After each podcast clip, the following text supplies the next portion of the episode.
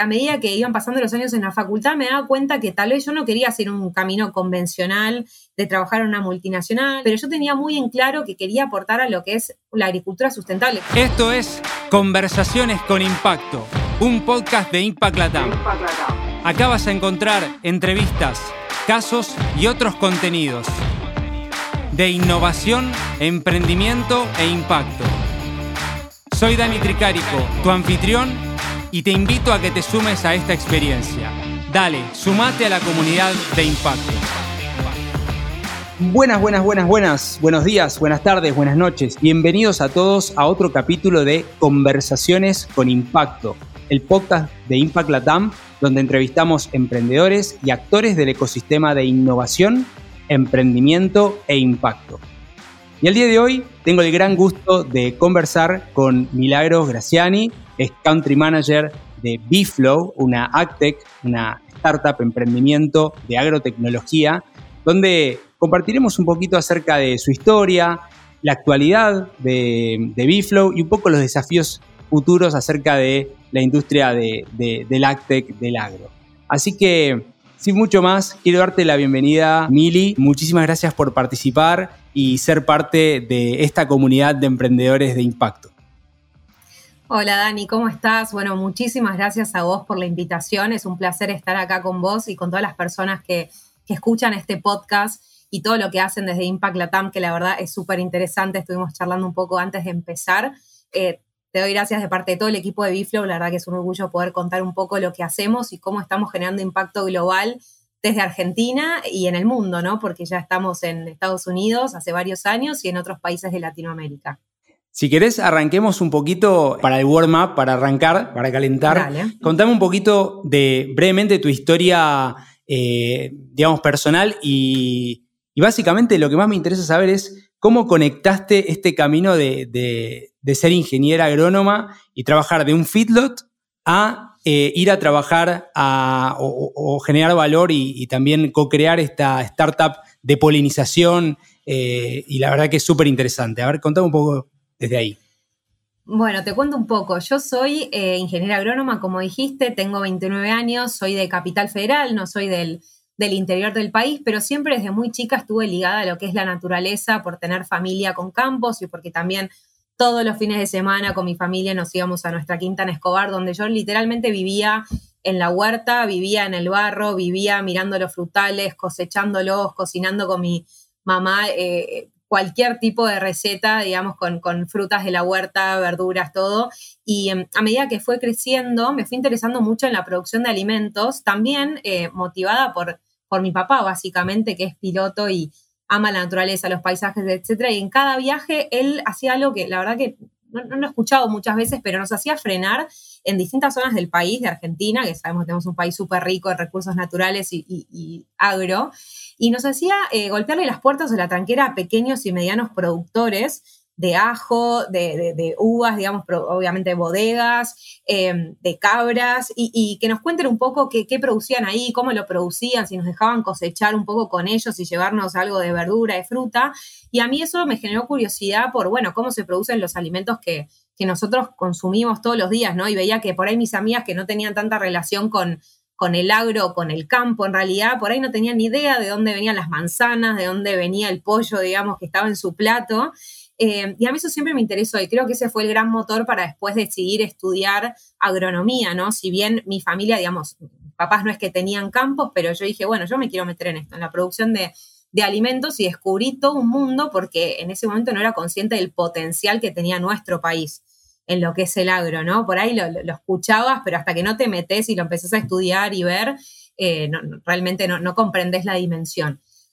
Pero también eh, a medida que iban pasando los años en la facultad me daba cuenta que tal vez yo no quería hacer un camino convencional de trabajar en una multinacional, digamos, en un semillero por ahí eh, reconocido, que nada, está buenísimo lo que hacen y mis compañeros tenían mucha pasión por, por, ir por ese camino, pero yo tenía muy en claro que quería aportar a lo que es la agricultura sustentable, que en ese momento no se hablaba tanto, ¿no? Desde el orgánico, prácticas sustentables en el campo, biodiversidad pero algo de mi niñez, digamos, me llevaba a querer graduarme y trabajar en eso. Y la verdad que me frustré bastante, te soy sincera, la pasé bastante mal cuando me recibí porque todas las ofertas laborales eh, no eran lo que yo esperaba, ¿no? Eran muchos puestos comerciales para vender insumos de agro o semillas y yo no me sentía tan tentada a eso, con lo cual tenía que trabajar y ganar experiencia, así que entré, digamos, a hacer pasantías en lo que es producción intensiva eh, animal, ¿no? Tanto en producción de cerdos como en, vacunos, ¿no? Vos lo dijiste, estuve trabajando en la cámara de Feedlot también, eh, donde en estos lugares encontré, la verdad que muy buena gente, muy trabajadora, aprendí un montón, pero seguía sintiendo que eso no era lo mío, ¿no? Que yo quería aportar desde otro lado, tenía muy en claro este impacto ambiental e incluso social, ¿no? Porque todo lo que también hagamos por el medio ambiente eh, termina impactando en, la sociedad en general. con lo cual me animé, digamos, a, a parar la pelota un poco, digamos, y en vez de seguir haciendo entrevistas para, estas empresas que yo no me sentía tan identificada, dije, bueno, voy a hacer algo que no tiene que ver con mi carrera, me voy a ir a trabajar en un centro de esquí. Y me di cuenta que eso fue un breakpoint en mi vida, digamos, porque ahí aprendí muchas de las actitudes que después volqué en Biflow. Fueron pocos meses, digamos, fueron cuatro o cinco meses, eh, en los cuales antes de irme a trabajar en ese centro de esquí yo ya conocía a Matías Biel, CEO de Biflo. Me había juntado a tomar un café con él, claro, antes de, ¿Y eso fue, irme. Antes de irte, ¿en qué ámbito lo conociste a Mati? Mira, lo conocí por, una, por un amigo en común, digamos, que sabía que a mí siempre me, gustaban las cosas raras del agro, digamos, no estaba tan metida en, querer trabajar con cultivos extensivos y los tradicionales, y decía, vos que te gustan estas cosas raras, tengo un amigo que está armando una startup con abejas y está buscando agrónomos. Entonces, bueno, ahí le escribí a Mati, eh, me dijo de tomar un café, fuimos a tomar el café y me contó de Biflow. Uno recién estaba iniciando el proyecto, estaban con la, primera validación a campo de kiwi y la verdad que la realidad es que los agrónomos no nos forman en polinización ni tenemos eh, mucho conocimiento de la biología de las abejas y comportamiento de las abejas. O sea, sabemos que la polinización es un proceso fundamental para la reproducción de las plantas, gracias a ellas se produce eh, la cosecha de frutos y de semillas, digo, gracias a este proceso de polinización, pero no somos conscientes que el 70% de los cultivos del mundo necesitan que ese transporte de polen, digamos, que ocurre en la polinización, lo hagan los insectos, ¿no? Principalmente las abejas, y no solo las abejas que todos conocemos que hacen miel, sino que hay 20.000 especies de abejas que contribuyen a que existan manzanas, peras, ciruelas, arándanos, almendras, etcétera, incluso semillas de pastura no éramos, o sea, no éramos tan conscientes los agrónomos como empezamos a hacerlo ahora, digamos, y como yo empecé a hacerlo desde que entré a Biflow. Y Mati me contó un poco, ¿no? De qué se trataba el proyecto, potenciar rendimiento de cultivos mejorando el trabajo de las abejas en el campo.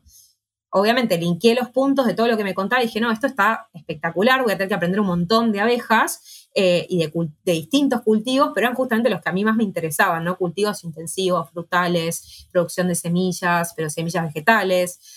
Em, y en ese momento estaban en, una vorágine que después cuando entré a Biflo, digamos, me di cuenta lo que era el ritmo de viajes, de, hacer, digamos, los founders, hacer todo ellos, ¿no?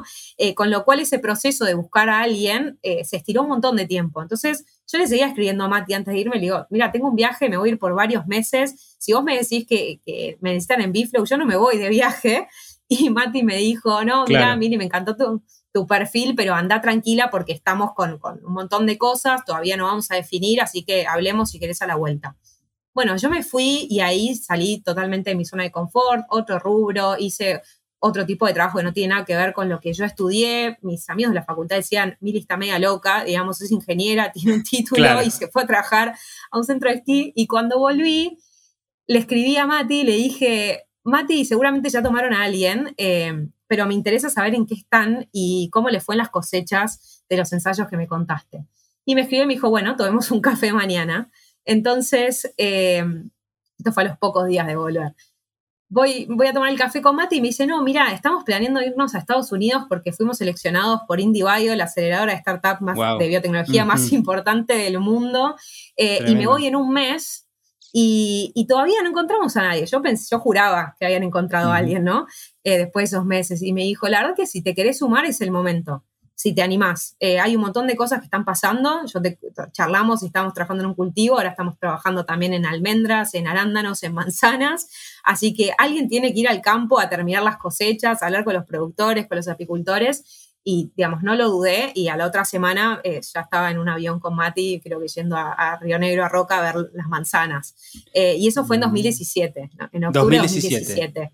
¿Y vos el contacto lo tuviste en 2015, 2015 será, una cosa así. No, no, yo lo tuve en, 2017, pero a principio de año. A principio, eh, claro. claro, yo me fui por cuatro o cinco meses, sí. El crecimiento o el, básicamente la aceleración fue súper rápida, que tiene que ver con, las startups, ¿no?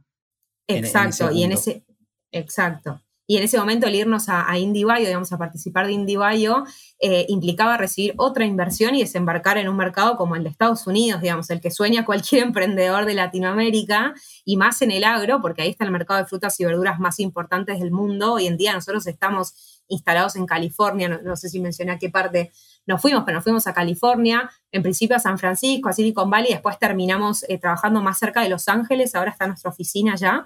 Eh, hay muchos cultivos de berries por la zona, no solo trabajamos en California hoy, también estamos en otros estados y nos fuimos, pero e, es, ese, esa oportunidad de participar, fuimos la primera startup argentina eh, que abrió las puertas, por así decirlo, a, a de startup argentina que pasó por IndieBio, exacto, este programa de aceleración. Y, Sí. Y déjame preguntarte ahí porque, nada, pasó rápidamente y, está bueno como hacer algunos cortes y, entender bien, ¿no? Porque quizá vos y yo estábamos metidos en el tema, pero yo siempre, viste, busquemos democratizarlo esto.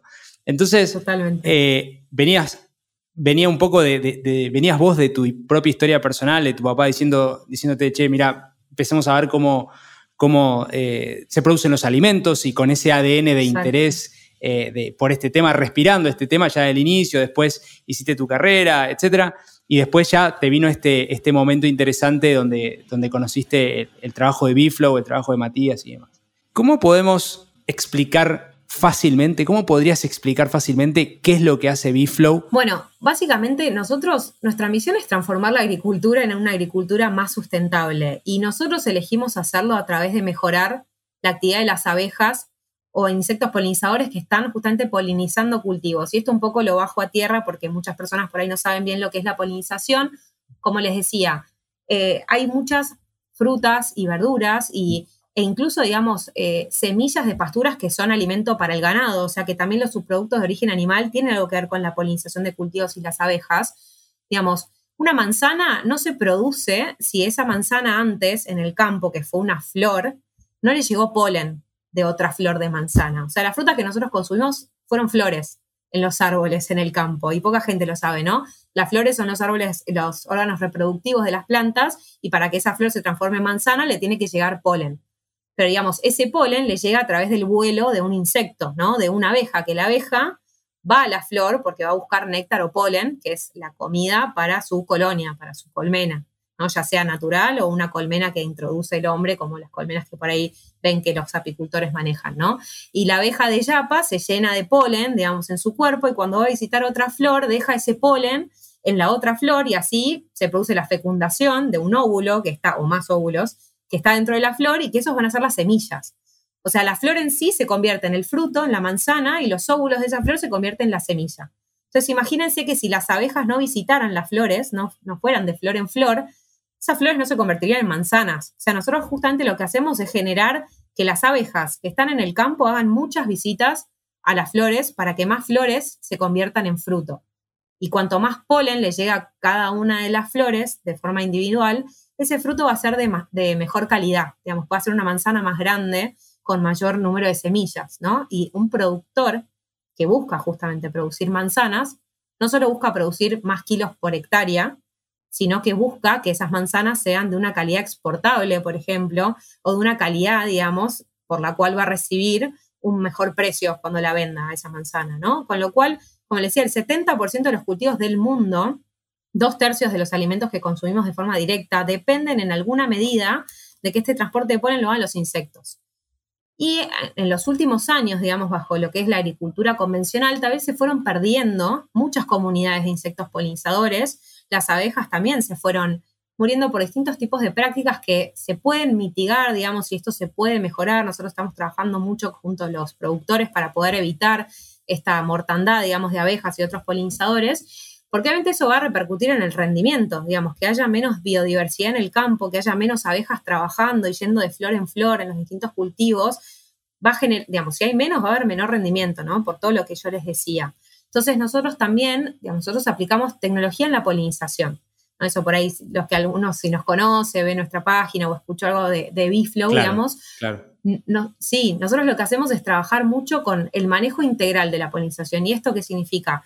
Eh, nosotros decidimos, digamos, cuántas colmenas el, el, productor tiene que colocar en su campo cuando el cultivo está en floración para tener una buena población de abejas, pero además preparamos esas colmenas un mes o semanas antes de la floración con ciertas tecnologías que son moléculas naturales que son licencias exclusivas, digamos, que son patentes que nosotros licenciamos de forma exclusiva, trabajamos con CONICET y universidades, y eso lo usamos en la alimentación de las abejas. Y eso hace que tengan un mejor sistema inmunológico y al estar más fuertes pueden afrontar mejor condiciones adversas que se dan en el campo, como nosotros, ¿no? Cuando estamos más fuertes, no estamos con, enfermos, salimos a trabajar mejor, rendimos más, tenemos mucha más pila, o en las abejas es igual, ¿no? Hay floraciones como la del arándano, la del almendro, que se dan en climas fríos, acá en Argentina y también en Estados Unidos. Entonces las abejas a cierta temperatura no, no quieren trabajar, digamos, no quieren salir. Claro, claro. Y nosotros alimentándolas con estas tecnologías hacemos que, bueno, hagan un mayor número de... Todo esto lo tenemos medido, digamos, súper medido, ¿no? Para mostrar al productor. Entonces, ustedes le dan una suerte de vitaminas o dinámicas inmunológicas, no sé si se puede decir, como más fuerza a las, eh, a las abejas como para que sostengan eh, este flujo, ¿no? Eso es una parte, eso es una parte, digamos, que es, que es usar tecnologías en su nutrición para, digamos, eh, hacer que estén más fuertes, que polinicen mejor los cultivos en, temperaturas frías o en otros, otras condiciones adversas, como pueden ser túneles bajo macrotúneles o mallas antigranizo, que eso se usa mucho en el campo, en Estados Unidos, en otros países como México, Perú, digamos, las abejas no les gusta estar polinizando bajo un túnel, pero bueno, si están mejor, se pueden, digamos, están más fuertes, se pueden bancar mejor esas, esas condiciones. Y después decidimos, digamos, desde cuántas colmenas colocar, cuándo colocarlas, porque no da lo mismo, digamos, en qué momento se colocan, que eso por ahí no está este know-how tan aceitado en el campo. Em, dónde las colocamos para maximizar, digamos, los vuelos y la interacción entre las abejas y, las flores. Después también analizamos que otros polinizadores están contribuyendo a la polinización, ¿no? Y decir, bueno, tuviste X cantidad de visitas de abejas por hora a tu cultivo, ponderamos la polinización, si eso está bien, digamos, si, si eso se puede mejorar, si se puede mejorar, hacemos manejos para que esa tasa o deficiencia de polinización suba, digamos, o mejore, y entendemos qué porcentaje de polinizadores nativos, digamos, contribuyó a esa tasa de polinización que estamos observando en el campo. O sea, nosotros medimos un montón de cosas para que se puedan tomar decisiones. Básicamente en el agro se venían tomando mediciones de fertilizantes, de uso del agua, ¿no? Se venía invirtiendo mucho en medir todos, estos, todos estos recursos, pero no en polinización. Entonces ahí lo que vimos y lo que vieron los fundadores y digamos, y Matías Biel dijo, esto hay que, hay que llevar, digamos, conocimiento científico y metodología de medición de la academia al campo, ¿no? Porque esto le está faltando a la agricultura para justamente mejorar los rendimientos, no a base de, incorporar más insumos, sino de justamente mejorar este proceso biológico natural, que es la polinización y que se fue perdiendo por distintas actividades del agro. Entonces, teníamos por un lado la, eh, el robustecimiento ¿no? de las eh, abejas para un mejor flujo y la medición, ¿no? E, esa es como la, otra parte. Ahora, la pregunta que yo me hago es, el servicio que ustedes, eh, digamos, venden, el, pack o, servicios, ¿venden los dos? ¿A quiénes se los venden? Exacto, nuestros clientes son los productores agrícolas, ¿no? los productores de manzana, de arándano, de almendra, de semilla de alfalfa, etc. Y ellos nos contratan justamente para brindar nuestro servicio en X superficie. Y en esa superficie, como yo te decía, nosotros decidimos la cantidad de colmenas que hay que ingresar, cuándo hay que ingresarlas, las preparamos, no es una preparación eh, que siempre es la misma. Nosotros no seguimos recetas, todos los servicios son tailor-made, vamos al campo, entendemos las ineficiencias que tiene cada productor. Digamos, las abejas llegan al campo y tienen que salir a volar. Y en cada campo se encuentran con condiciones diferentes. Nosotros, nuestro fuerte es el know-how en, digamos, en, en noción de biología de la abeja y su comportamiento y cómo hacer que trabajen mejor a la hora de polinizar el cultivo, sea cual sea la condición, digamos, en las cuales tienen que polinizar. Entonces, como vos decías, viene también el seguimiento y medición de su actividad a campo y de hacer manejos durante la floración para lograr altas tasas de polinización, ¿no? Si vemos que algo está pasando, bueno, hacer algún manejo en la colmena o agregar más colmenas, algún manejo de la alimentación, etc. Después todo eso, digamos, se, traduce en, números, en datos concretos de rendimiento, ¿no? O sea, un lote polinizado por Biflow, qué rendimiento tuvo, cuál fue el, calibre promedio de la fruta de ese lote versus lotes, digamos, que se vienen manejando como convencionalmente lo hace el, el productor, que normalmente saben que tienen que utilizar abejas en ciertos cultivos, llaman a un apicultor, las deja donde no moleste tanto, digamos, donde entre el camión y se puedan colocar, pero por ahí nadie sabe realmente si esas abejas están yendo a, las flores, digamos. Por ahí las abejas están yendo a otro lado. Y ahí usamos otra tecnología eh, desarrollada por el doctor Walter Farina, eh, biólogo investigador de CONICET, digamos, que, trabajó, que trabaja muchos años en, la UBA. Él desarrolló un producto eh, que potencia lo que sería la, memoria de la abeja para ir a polinizar cierto cultivo. Condiciona la memoria, ¿no? Es como que tal vez el arándano no es tan atractivo para la abeja mm. y se quiere ir a polinizar lo que está en el lote al lado, digamos, que empieza a florecer, no sé, un Pero no, la queremos acá, en este lote. Exacto, exacto. Y, son todos productos que, aclaro por las dudas, que no le hacen daño a la abeja, que están probados, que son inocuos, que son en base a moléculas naturales. Nosotros tenemos una fuerte eh, pata de lo que es el impacto, de cuidar el impacto ambiental, digamos, generar impacto ambiental positivo. Eso es lo que te iba a preguntar. Que, sí. y, ahí entendí que no, o sea, trabajan con abejas y creo que también pueden trabajar con otros eh, insectos, ¿no? Que decías vos. Eh, entonces, robustecerlas y, ayudarlas en su polinización. Y esto que decías del estudio de, la memoria me parece algo re interesante, como súper. Eh, sí. No lo había escuchado nunca, me parece muy, muy bueno. Y específicamente, ¿qué es lo que miden ustedes eh, ligado a impacto? Impacto ambiental, sobre todo, me imagino que tiene que ver con la salida de ese proceso, ¿no? Que los arándanos, que los almendros sean más robustos, estén en el proceso como más fortalecidos, no sé, ¿cuáles son las variables que, miden ahí? Exacto. Primero que nosotros estamos logrando aumentos de rendimiento sin, digamos, un uso intensivo de algún tipo de producto químico, por ejemplo. O sea, nosotros lo que hacemos es hacer que las abejas hagan un mayor número de vuelos a las flores y eso se va a traducir en mayor cantidad de flores que se convierten en fruto, ¿no? Entonces, de esa manera, eh, el productor, que digamos ya tiene de alguna forma presupuestado cuánta agua va a usar, cuánto fertilizante va a usar, cuánto producto para combatir las plagas, si gracias a nuestro servicio produce más kilos por hectárea, de alguna manera está haciendo un uso mucho más eficiente de todos los otros recursos que usa en el campo, ¿no? Un uso más eficiente de cada litro de agua, digamos, de cada, cada dosis mínima de producto que aplica en su cultivo, ¿no?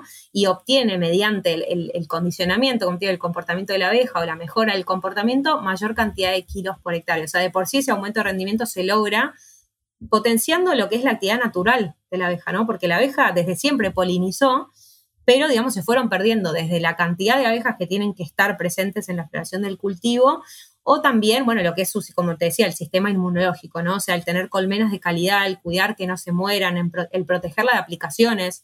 Eso también es una, una mm, fuerte, digamos, es algo muy importante para nosotros. Los productores aplican en el campo eh, y muchas veces esas aplicaciones dañan o matan abejas. Entonces hacemos un trabajo conjunto con ellos, en los cuales hay muchos productores que, digamos, colaboran con nosotros, otros que les cuesta más entenderlo, pero gracias a los datos concretos, lo pueden, pueden ver el impacto que tiene el protegerlas ante aplicaciones.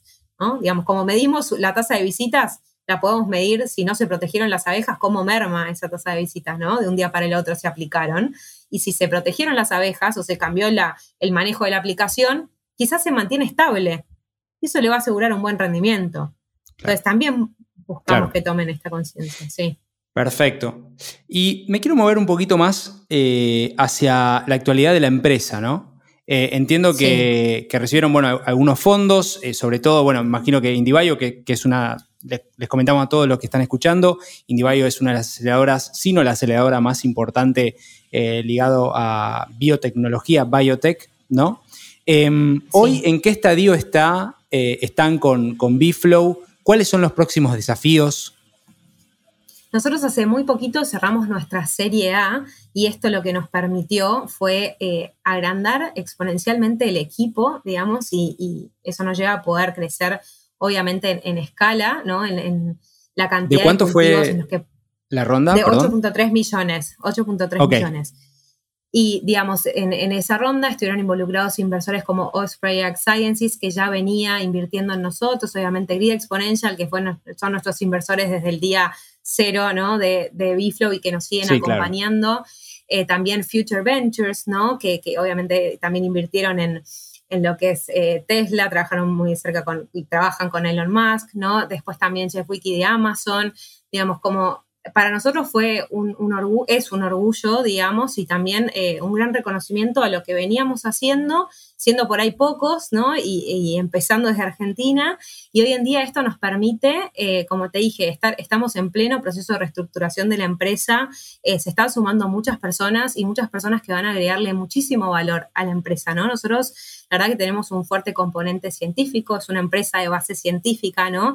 Y, siempre nos estuvimos relacionando con el sistema científico y hoy en día se están uniendo personas, digamos, de, todo el mundo, o sea, no somos solo argentinos, digamos, y, y estadounidenses. ¿No? Y eso está buenísimo porque la, diversidad enriquece un montón, ¿no? Los, diferentes backgrounds y cómo trabajamos de una forma interdisciplinaria y también la relación que construimos entre el equipo de Argentina y el Estados Unidos, ¿no? De llevar prácticas de apicultura, por ejemplo, Argentina, que es muy buena a Estados Unidos, pero poder adaptarla también al contexto y a la industria de allá. Eh, también nos estamos expandiendo en, Latinoamérica, en países como Perú, países como México, donde, bueno, hay, hay, muchos cultivos, eh, mucha superficie en realidad de cultivos dependientes de la polinización en los que nosotros venimos trabajando, como es el arándano, también hay oportunidades en cultivos como es la palta, digamos, que también tiene muchos problemas de polinización. También son países donde hay mucha más superficie de cultivos que necesitan abejas que abejas con lo cual ahí creemos que también podemos aportar, digamos, con nuestro know-how y, conocimiento desde manejo de colmenas a cómo es eh, eh, inducir este comportamiento para que polinicen mejor los cultivos. Y también nos estamos dando cuenta, digamos, que hay una fuerte demanda, por suerte, ¿no? De parte de los consumidores a entender cómo se producen los alimentos, ¿no? En el campo. Y eso también los, los retailers lo están viendo, ¿no? Entonces también están demandándole a sus productores que sean productores eh, bee friendly, ¿no? O pollinator friendly. Y hay muchos productores en el mundo que no saben cómo transformarse en bee friendly o pollinator friendly, ¿no? Y nosotros queremos acompañar esa transformación. Em, es uno de, nuestros proyectos, ¿no? Y, digamos, es algo que hace unos años, como yo te decía, cuando yo me recibí, por ahí esto no se veía, ¿no? Esta tendencia desde el lado del consumidor o mismo desde el lado de los productores, es decir, mi, mi comprador me está exigiendo esto y yo tengo que ir por ahí, también quiero ir por ahí, pero ¿quién me puede ayudar? Digamos, porque necesito alguien que entienda mi producción y que entienda que yo también necesito ser rentable, ¿no? Que el productor necesita cuidar su resultado económico. Entonces, nosotros siempre marcamos que somos una empresa de triple impacto, ¿no? El buscamos el impacto económico del productor, digamos, eh, estamos preocupados por su rendimiento, no es que solo queremos que cuiden a las abejas eh, solo por el impacto ambiental, que nos parece importante, pero tiene que ir de la mano también del, impacto económico. Digamos, creemos que hay que desmitificar esto, ¿no? Que tal vez los manejos sustentables no, no pueden ir de la mano de un resultado económico positivo. Al contrario, hoy en día lo, tiene que apalancar. Y después, lo que es el, impacto social, como yo te decía, eh, digamos, aumentar los rendimientos de una forma sustentable genera que los alimentos sean más seguros, sean, digamos, de mejor calidad, no de mejor calidad nutricional, eso va a impactar obviamente en la vida de las personas. Y por otro lado, en Argentina nosotros trabajamos con apicultores y trabajamos con las comunidades locales de las zonas de producción. Cuando nosotros eh, vamos a trabajar, por ejemplo, en la polinización del almendro o de las semillas de cebolla, ¿no? En la zona de Cuyo, nosotros eh, trabajamos con lo que llamamos monitores locales, que son nuestros ojos en el campo, con personas que se suman a los proyectos de forma temporal, que son nuestros ojos en el campo, que toman datos, que reportan a nosotros, después nosotros analizamos esos datos y tomamos decisiones, pero por lo general se genera un, digamos, una dinamización del ecosistema local de agro, de biólogos, de estudiantes que se suman a, estos proyectos, también de apicultores. Saliendo un poco ya de de, de Biflow, que me parece espectacular el trabajo que hacen. Eh, me gustaría ampliar la visión. ¿Hay otros referentes haciendo esto en el mundo? ¿Son los únicos? Eh, ¿a quienes, eh, ¿Con quiénes comparten buenas prácticas, conocimientos, etcétera? Mira, te diría que la verdad es que hoy en día no hay, no hay empresas que hagan lo mismo que Biflow, digamos, ¿no? Porque como te digo, sí hay apicultores que llevan colmenas, hay, hay apicultores agrupados en Estados Unidos que, digamos, movilizan gran cantidad de colmenas para la polinización, pero que apliquen tecnologías a la misma y a medirla. Eh, todavía eh, no hay, digamos, sí hay empresas con las cuales nosotros podemos trabajar que tal vez están trabajando con sensores para medir ciertos parámetros de la colmena, que, digamos, son tecnologías que nosotros podemos sumar a nuestros servicios eh, y es algo en lo, cual nosotros estamos trabajando, ¿no? Mapear todas las tecnologías a nivel global o empresas que están trabajando, digamos, en, materia de polinización, pero tal vez más sectorizada, como te digo, no algo por ahí tan holístico como lo que hacemos nosotros. Em, nosotros admiramos mucho a nuestros inversores porque tienen esta, esta fuerte, eh, este fuerte componente de aspiración de impacto, de aspiración no porque lo están haciendo, así como nosotros, ¿no? Pero de, que realmente lo, que se haga tenga un impacto global, eh, ambiental, social, digamos, sin descuidar, como te decía antes, el, resultado económico. Y también esto de, de, digamos, estamos haciendo cosas que quizás nadie creía que se podía hacer, ¿no? Como que en el agro no se había apuntado a mejorar la polinización porque era un proceso que, digamos, desde la naturaleza y el hombre podía intervenir poco y entender cómo se comporta la abeja y condicionarla. Quizás sí se venía en la academia, ¿no? Estudiando esto, pero no estaba esta transferencia de tecnología, digamos, que hoy hacemos en Biflow. En la agricultura como te dije al principio ¿no? de la conversación, sí se venía eh, invirtiendo mucho en transferir tecnología en lo que es tal vez fertilización, riego, genética, pero en polinización, digamos, era un, era un tema olvidado en donde no, no estaba ocurriendo esta transferencia tecnológica que hoy hace Biflow, digamos, y por eso nosotros decimos que lo que hacemos es bastante único, ¿no? Porque hacemos muchísima transferencia de tecnología en todo el proceso de polinización, digamos, no solo en lo que es, como te decía, no es solo el fortalecimiento de las colmenas, sino tiene que ver también con la medición y la toma de decisiones en tiempo real, la forma en la que le presentamos los datos al productor, cómo nosotros hablamos el mismo lenguaje del productor, ¿no? Que esto es algo que ellos nos dicen, que tiene que ver con, bueno, digamos, en cualquier emprendimiento entender realmente la necesidad ¿no? de tu cliente y uno a veces se enamora de una solución que uno tiene ¿no? y, la quiere, y se la quiere vender y a veces es desenamorarse un poco y adaptarla a lo que realmente el, tu cliente o en nuestro caso el productor está necesitando o está demandando y como vimos en estos años también que esas demandas fueron, fueron cambiando y evolucionando, ¿no? Primero nosotros queríamos venderle un servicio de polinización, pero el productor no, no, medía, ni siquiera medía su polinización, ni, ni, nos decía, ¿no? Yo tengo, Yo, yo, no tengo problema en polinización. Entonces ahí es entender, bueno, eh, un poco evangelizar, ¿no? De qué era la polinización, que tomen conciencia y, y, darles un servicio de medición, que entiendan dónde estaban parados y por qué nos necesitaban.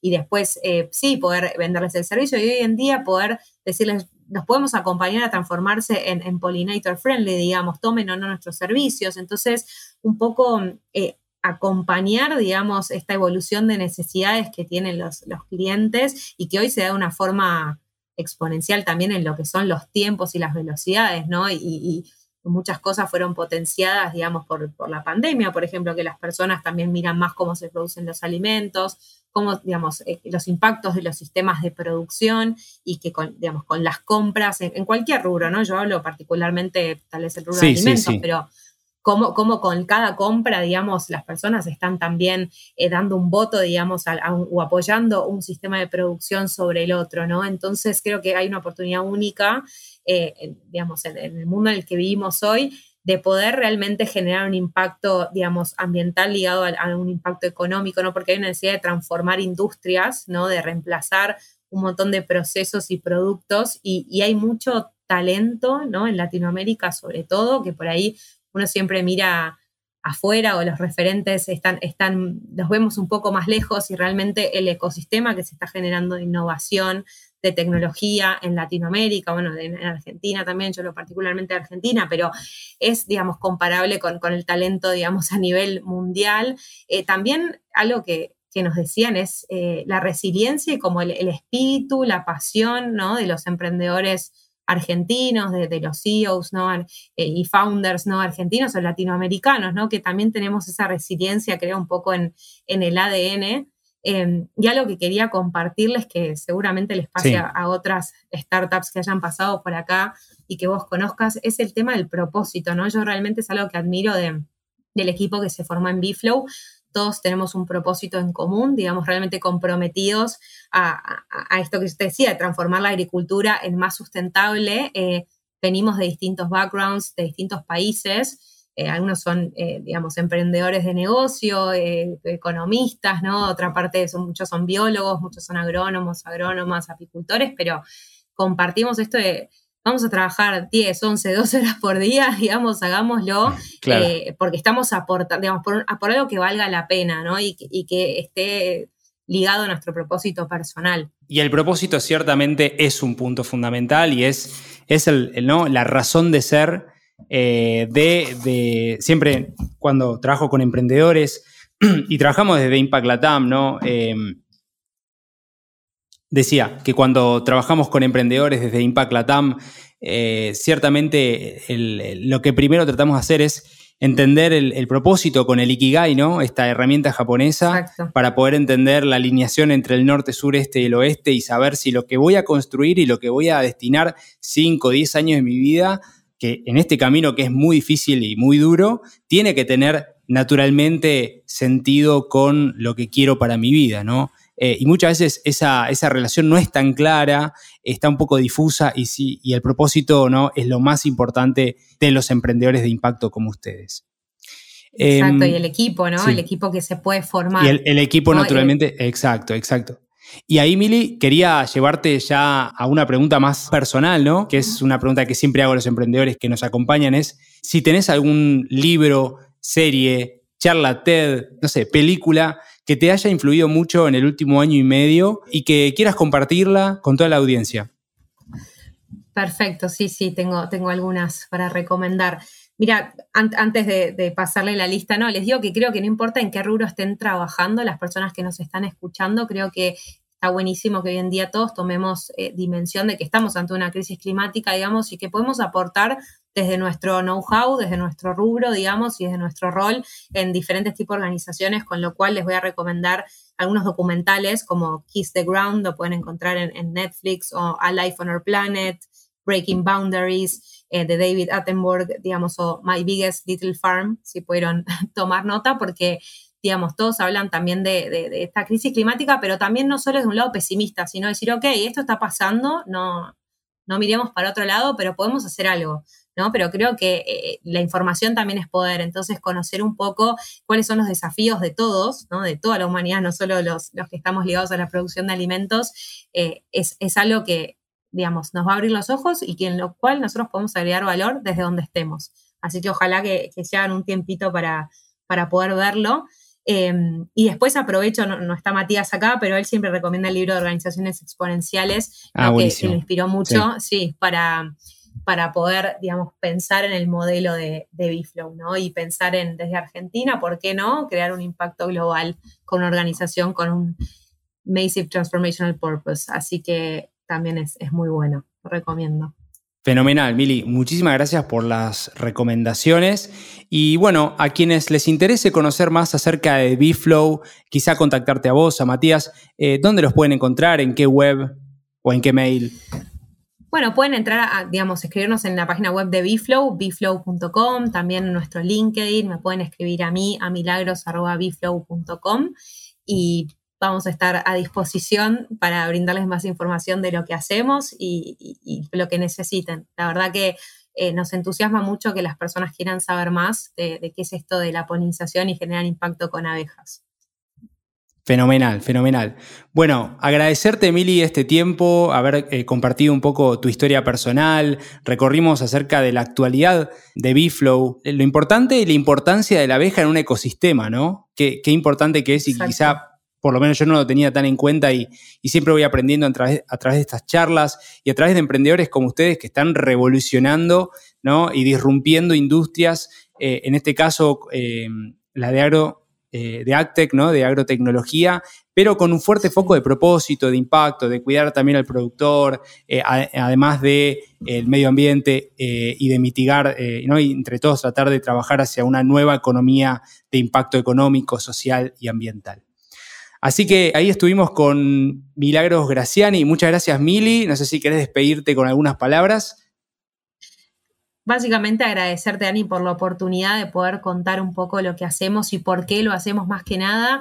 Y, y sobre todo dejar por ahí este mensaje que, como vos dijiste, no es fácil, digamos, emprender no es fácil, emprender desde Latinoamérica no es fácil, pero con el equipo correcto, digamos, y con el propósito alineado es posible.